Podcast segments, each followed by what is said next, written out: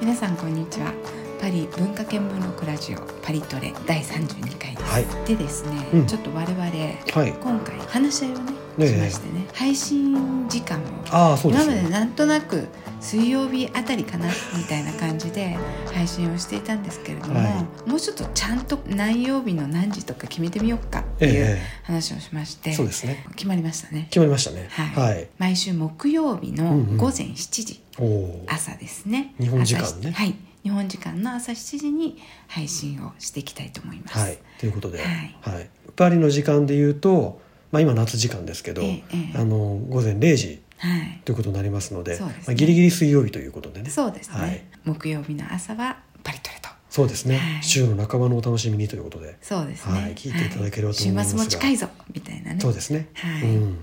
さて32回目の今日はですね、うんまたルーブルいきますよおはい。でも今日はルーブルだけじゃないルーブルの中でもすごくあの人気のあるセクションですけど、エジプト古代エジプトとフランスうん。それからパリうん。の意外な関係についてねこれが意外に関係が深いと。そうなんですいようことでちょっともう盛りだくさんになったので、はい。まあ、2回にわたってええ。お話をねしていこうとははいい、いいうことですだからエジプトといえばまずルーブル美術館のねエジプトセクションがすごいっていうことをええええ思い出す人も多いと思うんですけそうどですね、うあん、のナポレオンがねえエえジプトに遠征遠征した時にええ持ってきちゃったっていう話もありますけどええこれは間違いであそうなんですかそうですねあれナポレオンが持ってきちゃったんじゃないんですかまあなんかいいろいろ持ってきたものはあったと思いますけうんどうんルーブルのエジプトセクションのコレクションはええあのナポレオンではないんですよ。あそうなんですかはいうーんえこれはだ誰が持ってきたんですか持ってきた 持ってきた買ったんですけどね主に。あそうなんですか購入ですかそうですね。あの考古学者であのジャン・フランスワ・シャンポリオンという人がはいシャンポリオンさんフランス人のええ有名ですよね有名ですよね。うんこの人はあの1799年えに、えあのロゼッタっていうところでね発見された、いわゆるロゼッタストーンってういう、ん今大英博物館にありますねありますけれど、うんこれのヒエログリフ古代エジプトの文字これを解読したってことうでん有名になったシャンポリオンさん、そうですねねロゼッタストーンね見に行きましたよ大英博物館そうですね。もう最初に行きましたね大英博物館に行って、まあやっぱりエジプトといえばっていうね。ロゼッタストーンに直行うわ当時あの最初に行った時は私エジプトにハマってた時だったああのそでうですね。古代エジプトにハマって、ええうんクリスチャン・ジャックの「はいラムセス2世」とかを読みまくっていたので、泣きながら読んでた時ですよね、いうんなんでもうロゼッタストーン見るために行ったぐら いなルーブルもね最初まずエジプト行きましたよね我々そうですね最初はエジプト行きましたね,、うんねやっぱりエジプトが暑かったのであの頃ねそう、ううんんあなたも初期座像を見るんだって言ってねそうですねやっぱりこう物書きのとしてはやっぱりねこうしん原点ですか原 点本当ですよねねえ人間で物を書いたうんある種原点の人たちですからね、そうですよ、うん初期座像、ねえはいこれ行きますよということで、はいあの話が達成しましたけど、ええええあのシャンポリオンさんが、うんあの1826年、ええまあ、ナポレオンが亡くなった後ですかね、に当時の国王のはいシャルル10世、ええあのフランスはあのフランス革命が終わって、えで一回共和制になるんですけど、うんまあ、その後ナポレオンが出てきてえ、えで王政復古って言ってねああそうですねありましたね王様が蘇った時期があります、うんうんそれの時の王様が、うんえの一人がシャルル10シャルル10世世なんですけど、はいシャルル10世を説得して、うんこのねエジプトの遺品をこれをね、ぜひあの買いましょうよとうんいうことで、うん当時のエジプト遺品の収集家でヘンリー・ソルトっていう人がいたんですけど、ええええその人からコレクションを約4,000点うわすごいですよ4000点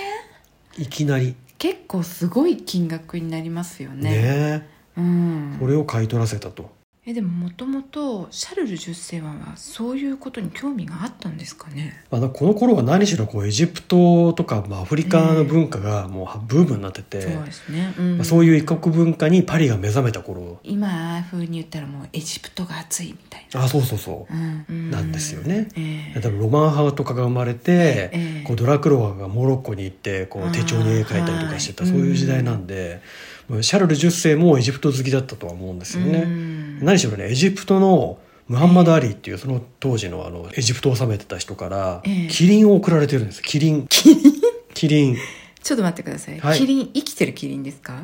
生きてるんですよマジであのこっちフランスに来て、うんもう18年もその後生きたっていうね、えー、そうなんですえはいもしかしてあのフランスに来た最初のキリンそうですで今そのキリンがはいまだいるんですよフランスにえでもだってなくなってるじゃあないまあですか、剥製ですけどねあはいはいはい、はいそうですね自然史博物館ええにええその送られたキリンがいるんですよそうなんですかすごくないですかすごいですねちょっと見に行きたいですそうねですねシャルル10世のキ リンそんなこんなでだからシャルルええ10世もエジプト好きだったと思いますよ、うんうんでイタリアでも、うんあの当時はイタリアって国はこう今のようになってなかったんですけど、ええええあのトリノにええイタリア北部のええ世界第2のカイロに次ぐうんエジプト博物館がああります、ね、あるじゃないですかうんこれもなんでトリノだったんだろうって思いますけどねねうんこれも1824年なのでちょうど同じ時期に、うんあのエジプト博物館が開館してるんですよう。んでそれを時と同じ時を同じくして、えエジプトのそのコレクションをえうん集めて、うんでルーブルで公開しようってことになったので、まあ、うんこの辺りちょっと競争してた感がちょっとありますよね。そうですねうんなんかこう先行かれちゃったけど追いつけみたいなそうそうということで、うん1826年にうんエジプトモニュメント文局っていうのを作って、うんでこの4,000点買ったええ4,000点が最初のコレクションになったと、ああなるほどそこから始まってるんですねそうなんですよね。うんで今やそれをどんどんどんどんこうえええ解体していったりとか、うんあとエジプト語とフランス語の友好の記念に寄贈だったりとかええええいうことで肖像品が増えて今全体で5万点ぐらいエジプト関連のえ5万点多いですね結構多いですよねう。んでルーブルのうん所蔵品って、うんまあ、あの展示してないものも含めて全部で55万点って言われてるんですけど、はいうんまあ、そのうちのだから10分の1近くあすごいですねねがうんエジプト関連とうんいうことなんですよね。へえあのまあ、こういったあのエジプトとフランスのねこういう流れというか関係があって、でそういう中で大きな演談がねまとまっったっていうのが、ええ今コンコルド広場にあるオベリスクおおーですよそうなんですかあの戦闘ですよね。はいはいはこれあのオベリスク自体はこうラムゼス2世いえの時代にえ、はいこれはあの紀元前でいうと1300年代っていうことで、3300年ぐらい前ってことですけど、はいうんに作られてええでルクソール神殿にね、うんあったものを、まあ、フランスとエジプトの友好記念ということで、うんこの2本あったやつ2本とも寄贈しますうんって言ってええ決めたんですけど、ええまあ、結果1本だけ持ってきた後に、うんそのままあのおざなりになって。あそうなんですかはい、2本目もね運ぶはずだったんですけど、うん結果的に運ばれずに、うんえ二本目どこにあるんですか今2本目はねルクソール神殿にえそうなんですかありますよ1本残ったんですよねへえ本当はでも日本,、ん日本とも、うんあのフランスに来るはずだったんですよ、なんでもらわなかったんだろうなえだってオベリスクですよいや日ね本くれるって言ったらもらうでしょ普通ねちょっとそれ気になりますえ、ねまあ多分心変わりはあったんでしょうねエジプトの側もねエジプト側もえ日本もあげるのはどうかなっていうやっぱり惜しくなっちゃった一旦言ったはいいけどうんそれからフランスがこうあまりにこう輸送費とかそういうのがそれもあるかもね高くて、うんちょっとこれもらうにしてもちょっとでかすぎるし金金かかるすぎるなってかかるしみたいな感じだったんですそかねれもあるかもしれないですねでもらっといた方が良かったと思うな 個人的な意見ですけど結局あの、まあ、ちょっと余談ですけど、うんうんあのその後もう1970年代ぐらいになって、えあのじゃあもう1本ずつでいいねっていう話になったんですよう。んそうじゃあもう正式なこう書面の上でそうなったってことなはんい、ですそね。うですね。でこのオベリスクはいに絡んでいるラムセス2世ですけども、これは偉大なファラオファラオの中のファラオですいやよ。本当にね、ううんん、あのルーブルのエジプトセクション行くと、はい本当にこの人の名前ってそっから順に出てきますね。そうですね。まあ何しろあのこの時代において、ええあの長生きしたっていうね、こあの人は91歳まで生きたんですよ。すごいですよね。すごいですよね結構ねあとやっぱりこう建設王ですよね。うんもう何しろいろんな神殿を作って、うんうんアブシンベル神殿とか、ええええでカルナック神殿とか。はいさっき言ってたロクソール神殿はうんもともと前から作ってあったものなんですけど、ええあのそこに自分の像を置いたりとかね、うんこうあの後からこう自分の神殿っぽくしちゃうみたい なことが結構ありましたねこの人ね。すごいですねねなんか横取りな感じなんです横ね取りそうですね横取りファラオですね。うんうんうん 横取りファラオってまあ、すでごいも結構そういうことがあったと思うんですよね、うんこうそうしないと統治できないというかその強大な権力を持って、ええまあ、ようやくこのエジプトっていう大きな国をええあの治めていくっていうことだったと思うので、俺が王様だぞ今はっていうことなんですかね、むしろ神みたいなね感じになりますよね。でもまあ当時の人たちの平均寿命ってそんなに長くなかったと思うんですけど、そうですねうんでまあ私聞いたのが35歳から40歳ぐらいっそうなんですよていうふうに聞いたそれもね意外に短いで感じですけど、うんそれですごく長身で、うん90歳まで生きていたっていうことは、はいもうじいちゃんも父ちゃんももう息子もファラオといえばラムセス2世っていう状態だったっていうことですよ、ああそうですね、ううんんうんうん感じですよねまあ、そうなるともう、うんなんか50歳ぐらいからはもう神格化するっていうか神様のような感じになって、神様っぽいっていうか人間じゃないよねって感じなんですかね。他のファラオが作った神殿にも先ほどお話しした,、お話ししたように、うんこう自分の像を刻んだり、ええ名前を書いたりうんしてるってことで、うんまあ、今で言うと歴史修正主義というかねいう感じ、まあ、本当にどこ行ってもラムセスっていう感じにこうなってくるっていうことですよね。まあ、実際あのヒッタイトっていうね、ええ隣に、ええあのこの辺りね、うんあのー何ですか王家の紋章 ああそう王家の紋章ありましたね。ね、ヒッタイトとかよく出てきますけ出どてきますね。そのヒッタイトのうん戦争、エジプトとヒッタイトの戦争で、うんあの有名なのはカデシュの戦いっていうのうんがありましたけど、ありますねうんはい、そこであの引き分けなんだけどなんか自分が勝ったかのようなねうんねふうにね書いてあるみたいな書き方したりとかうんレリーフが残ってるんですよそうね。なんですよね、うんうんこのラムゼスといえばはい。墓がねうん後から見つかって、うんそしてそのラムセス2世のミイラが残っていたことで有名ですよ。ああそうです。ミイラっていうと、なんかこうちょっとこうおどろおどろしい感じがしますけど、やっぱまあ普通にあのおじいさん的な感じですよね。本当にそのまま残したらっていう感じうのんかなり保存状況がうん、いい感じがしますよね、うんなんかこう髪の毛もちゃんといや残ってるしそう髪の毛残ってるのびっくりしました、ねううんん、ちょっとこう痩せてこう骨と皮みたいな感じではあるんですけど、うんはいで1881年って言いますから、うんあのー先ほどお話ししてたそのシャンポリオンさんとかええええの後なんですけど、うんええテーベっていうエジプトの場所がありますけうど、んそこの遺跡の王族の墓っていう、うんまあ、あの結構まとまって王族のお墓があったところに、うんあの他のファラオのミイラと一緒に見つかったということうで、んなんかあのラムセス2世のもともとのお墓って、うんうんあれなんですってちょっとねあの地理的にうんうんあんまり良くないところに作ってあったんですって、なんかそこだとその例えば大雨が降ったりとかしてくるった時に、その水が入り込んじゃったりとあーなるほか、どねそういうことがあってうん、うんでおそらくこう元々の墓じゃないところにその他のファラオ大体第18王朝とか19王朝にはいこう活躍していた偉大なファラオたちと一緒に同じお墓に納められてうんいたっていうことらしいですよ。だからまあ墓を荒らしたりとかそういう盗賊みたいな人たちもたくさんいたのでそういうのを避けるためっていうのもあったかもしれない。そのねあの包帯に包まれて、うんまあ、ミイラいるわけじゃないですか、ええ今カイロにあるええうんミイラですけど、もう魚の干物のよ うな感じ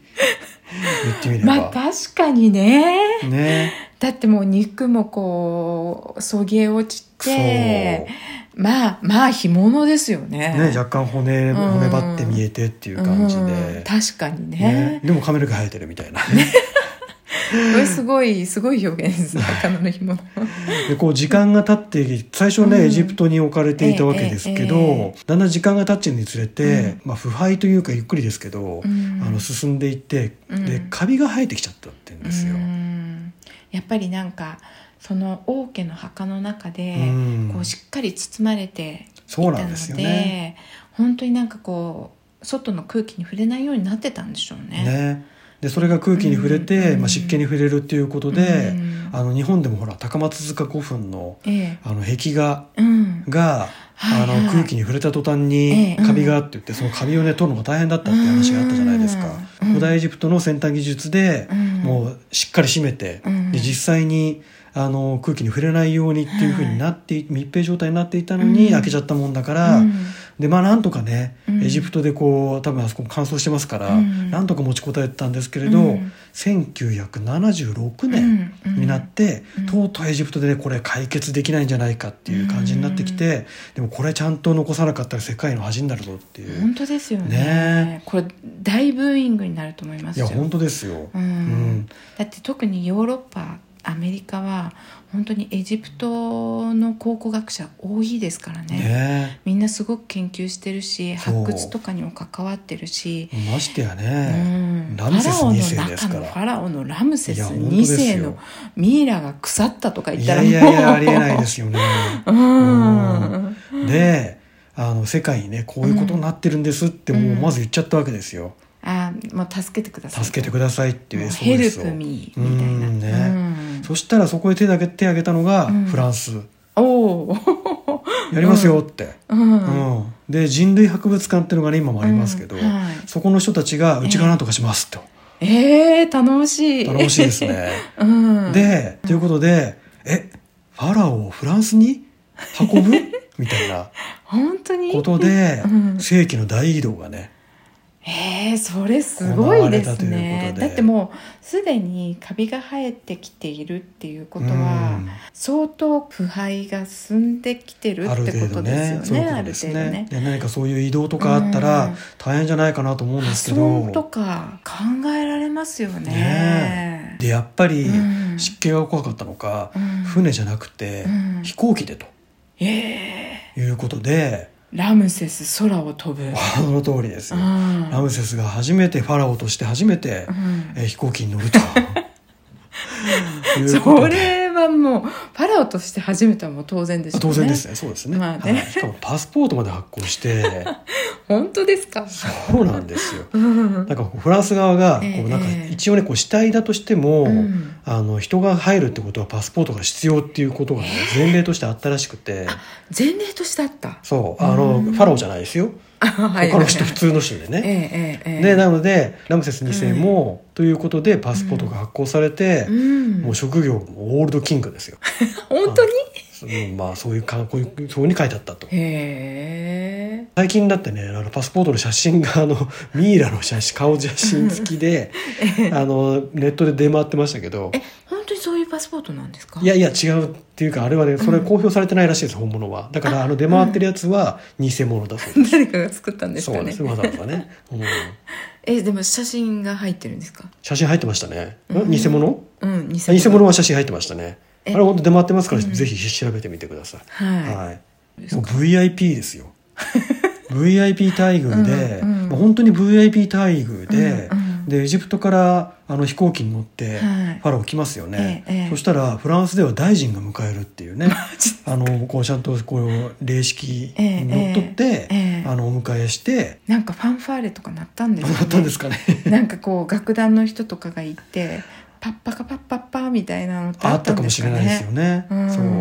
で3,000年の歴史を超ええてえやってきたはいファラオを、はいあのフランス政府も粋なことをしましてね、ええもうその当時はいあのオベリスクが立ってますよねはいそれはラムセス2世じゃないかと、 はいじゃないかということで、うんあのラムセス2世とぜひご対面をしていただかないとということで、はいラムセス2世をまあコンコルドにお迎えして、ええラムセス2世とオベリスクが、うんあの3,000年の時を超えてええ対面す るというね、すごい粋なプレゼントを。粋なプレゼント、ねえ誰が考えたんです誰かが考えたんですかね本当にね。でもなんかすごいですようんこういうのってだって結局まあ言っちゃなんだけどミイラは永遠のね命をああそうですね。こう得るためにこううんミイラ化するわけじゃないですか、はい。でもまあ実際の話ですよ、うんうんあのそれって人間の作り出した物語であって実際の話でラムセス2世死んでるまあミイラですけど、はいまあ言ってみれば死体じゃないですか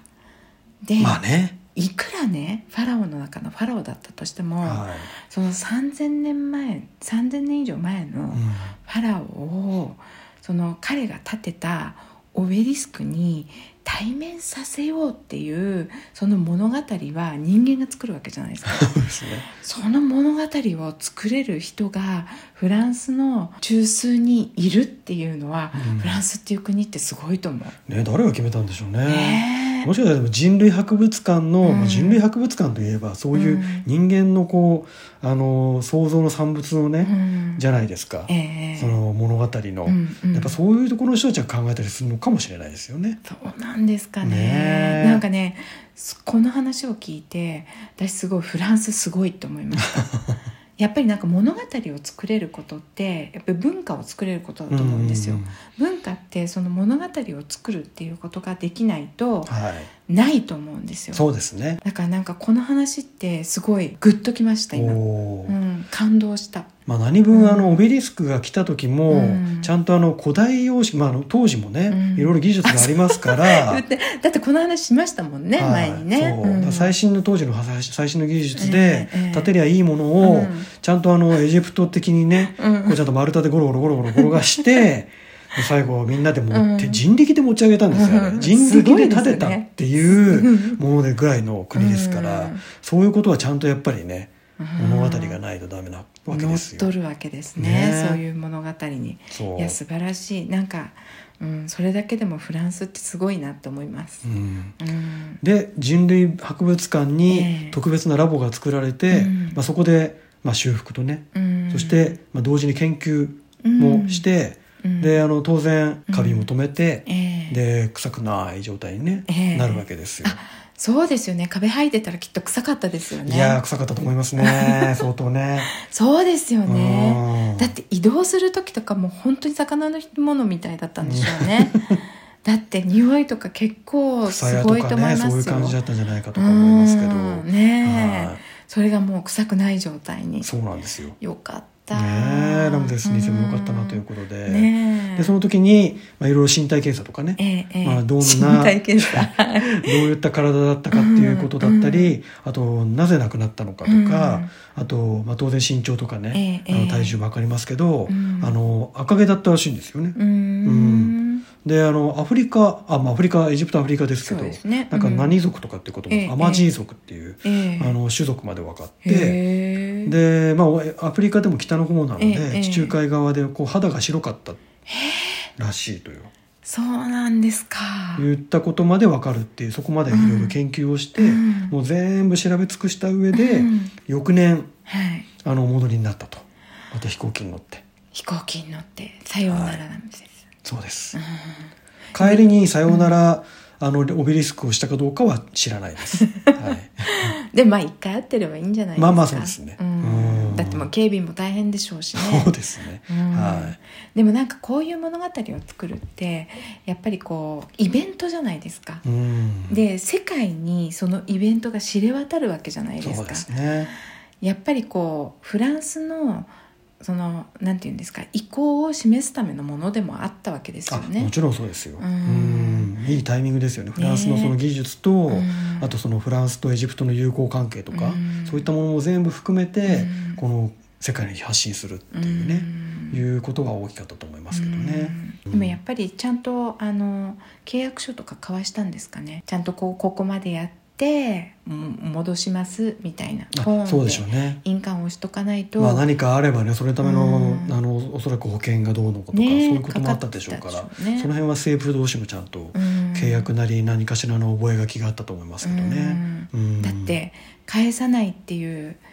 ね、強硬手段に取ることだってあできた本わ当けですじゃなねいで確すかかに確かにだってのそねれだけのものをうんね一旦国に入れたら、うんうんうんもうその国の中のこう法律で決まってくるわけじゃないですか。もうそれがなかったらもうエジプ今ね人類博物館にミイラがあったかもしれないなんてこともねねえまあなくはないですよね。でもまあちゃんと返したってことなんですね。そうですねはいうんということでフランス特にねパリと、ええこうラムセス2世エジプトのえ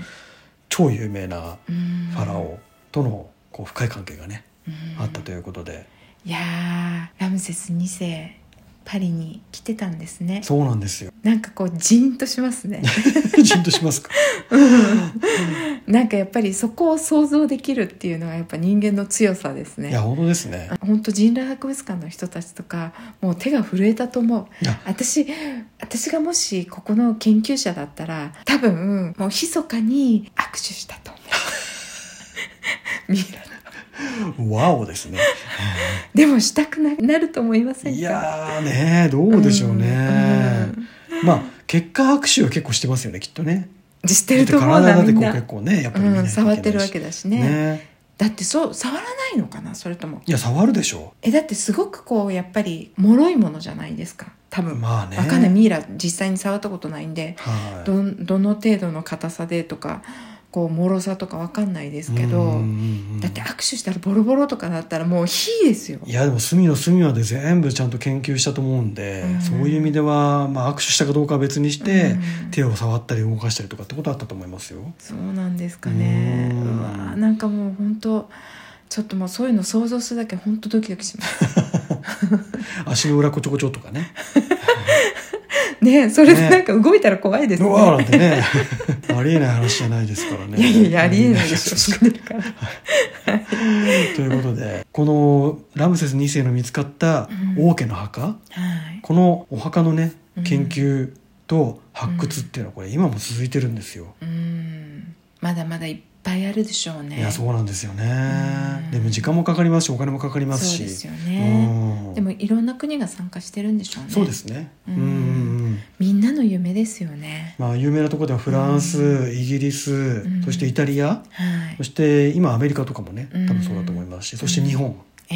え吉村先生がそうですねね誇らいしいですねそうですね次回ははいルーブルのはいエジプトセクションのええはいお話していきたいなとわあすごい楽しみですもうですエねジプトセクション大好きですもう何度も行ってます私いや本当にいろいろありますからね、ありますそねの見どころをねぜひそうおですね話ししていきたいということではいはいぜひ聞いていただければと思います。はいはい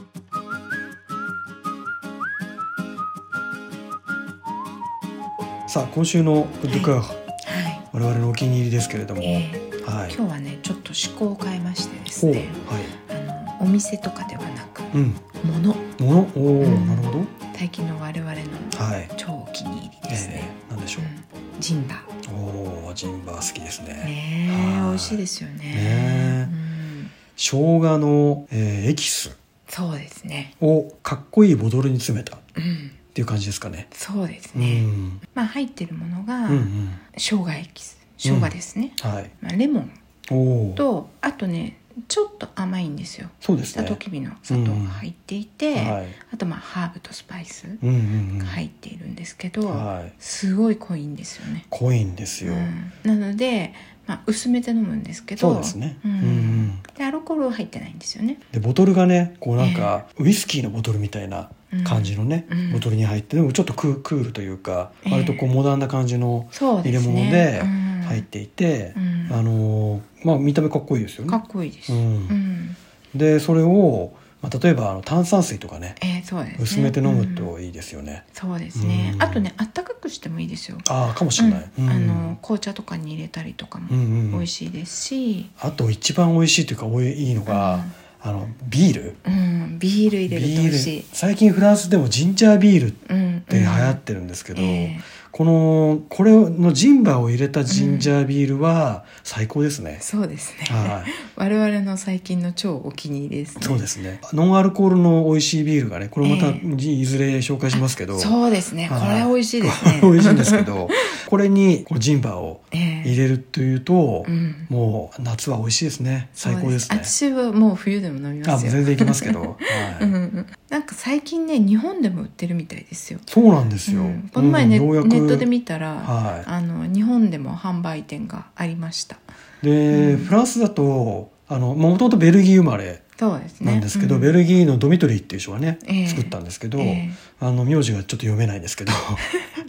ちょっと長ったらしいんですよねオステオスオステルリッリンチみたいな人うなんんそうですね、はいうんで彼が作ってるんでだからフランスベベベベルギーで生まれて、ええええでフランスと同じ値段で売られてるんですけど 500ml の、まあ、標準サイズというかええええなんですけど、うんでそれが25.95ユーロはいということでオリジナル、ルのやつですね、まあ日本円に換算すると、まあ、3500円とかうんそのぐらいですかね、これが日本でははい5000円以上で売ってますよねそうなんですうかんやっぱりま輸あ送輸送がね費かかっちゃうからってことなうんんまあ、で結す構ね、重いしねううんんしょうがないのかもしれませんがでもこれはね美味しいですねねでもぜひちょっと好きですまよ、あ、ちょっともうお土産に持って帰るにも結構重い んで、まあ、我々ねよくあの日本に持って帰ったりしますけどそうですねちょっとしたお土産にね、そうですね、んうん